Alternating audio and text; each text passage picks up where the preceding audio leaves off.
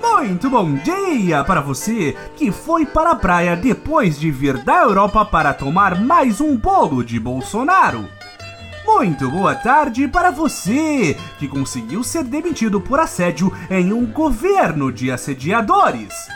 E muito boa noite para você que acha que substituir clube de tiro por biblioteca é algo negativo para o Brasil. Este é o Boletim do Globalismo Brasileiro, seu relatório semanal sobre a luta do nosso capitão contra as forças comunistas da toalha presidenciável e do apresentador de podcast potencialmente com Covid. Toda semana a gente traz para você aquilo que nem o seu grupo de Zap Zap mostra. Então, não saia daí!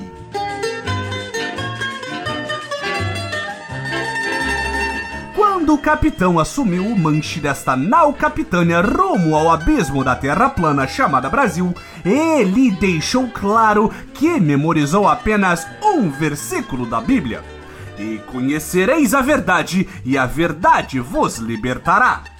E é a este homem, pregador da importância da verdade e do conhecimento, que querem associar a narrativa completamente mentirosa e caluniadora vai pro inferno de que Bolsonaro está desesperado com as vindouras eleições 2022. Dizem as más línguas dos malditos comunistas que nosso presida está desesperado porque absolutamente todas as pesquisas mostram ele perdendo a eleição no primeiro turno contra o maldito cefalopo de barbudo. Até mesmo as ilibadas e 100% confiáveis enquetes do Twitter estão acusando a vitória do Molusco.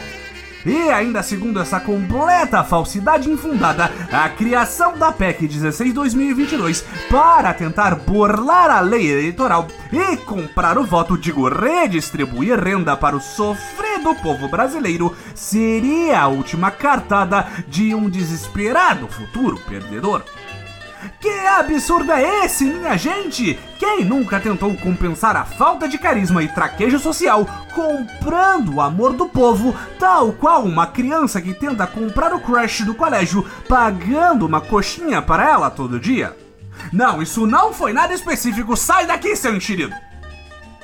Enfim, com a aprovação da chamada PEC do Desespero, o governo planeja aumentar o Auxílio Brasil de 400 reais para 600 e o Auxílio Gás de 53 para 120 reais. Também estão previstos no texto a criação de uma bolsa caminhoneiro de mil reais Acreditamos nós que essa bolsa deve ser de couro extraído diretamente da ex-Amazônia para justificar esse preço todo, e de benefícios para taxistas cadastrados até 31 de maio de 2022, os principais cabos eleitorais e legais do Messias. O pacotão de benesses ainda inclui 500 milhões de reais para o programa Alimenta Brasil, que compra produtos de agricultores familiares e doa para pessoas em insegurança alimentar, e um repasse de 3,8 bilhões para manter o etanol combustível abaixo do preço da gasolina que até você ouvir este episódio deve variar entre 9 e 7 bilhões de reais o litro. A PEC foi apresentada no Senado esta semana pelo nosso querido e conhecido de outras CPIs, senador Fernando Bezerra, do MDB de Pernambuco. A emenda instaura o estado de emergência com a justificativa de combater os aumentos da gasolina e seus derivados agravados pela guerra na Ucrânia ou pelo coronavírus, ou pelas queimadas na Amazônia, ou pela violência no Rio de Janeiro, ou pela greve dos policiais no Nordeste, ou pela derrota de Donald Trump, ou por outro qualquer fator que o governo aponte atualmente que seja o responsável pelo fracasso completo da nova era, que não seja a própria incompetência do capitão e seus asseclas. O fato de que a PEC libera a criação e aumento de programas sociais em ano eleitoral, o que tecnicamente é proibido pela lei, é apenas um detalhe que esquerdistas contrários ao povo estão levantando para sabotar a iniciativa. Se fosse uma pessoa com dedos a menos sugerindo isso, aposto que todos estariam batendo palma. A grita da esquerda foi maior em um pequeno detalhe, completamente desimportante que sinceramente não merecia tanta atenção assim. Era uma coisa boba, que apenas tirava a possibilidade de que fossem aplicadas vedações ou restrições previstas em normas de qualquer natureza às verbas que seriam liberadas pela PEC. Desde quando liberar gastos sem nenhum tipo de limite ou noção de parte de um governo supostamente desesperado seja algo ruim?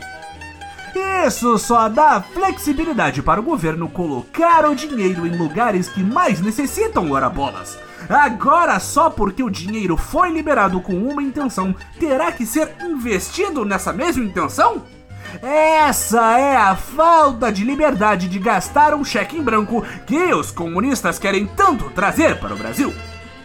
Mas no fim, parece que os próprios comunas se convenceram de que o projeto era melhor em uma votação espetacular de 72 votos a favor e um contra no primeiro turno, apenas José Serra votou contra a aprovação, alegando que isso iria ferir a responsabilidade fiscal do governo.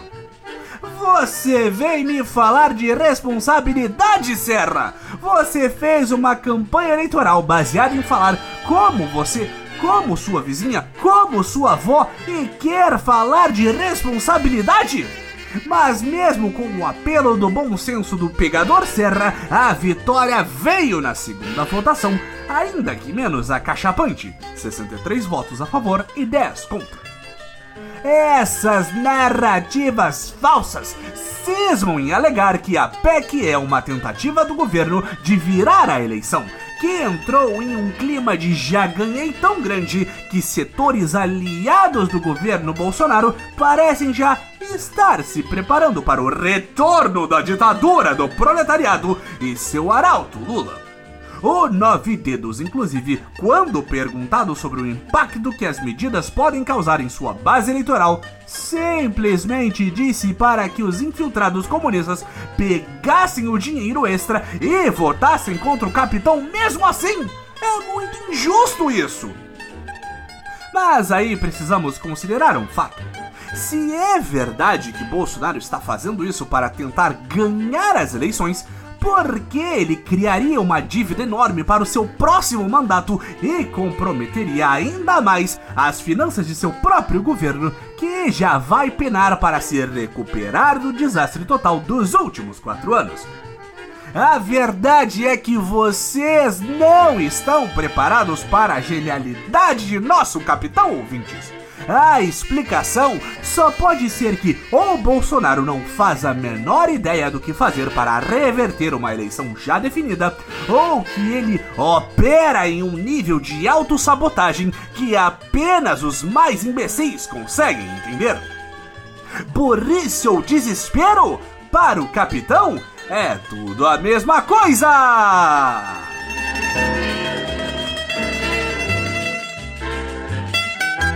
Esse foi o nosso Boletim do Globalismo Brasileiro para a semana de 4 de julho. Envie sua sugestão ou crítica para o nosso perfil em arroba boletim B e fique ligado em nossas próximas notícias globalistas.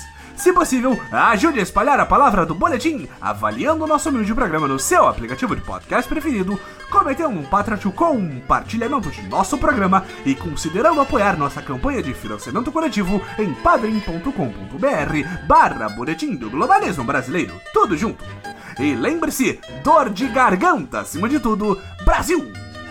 Acima de todos!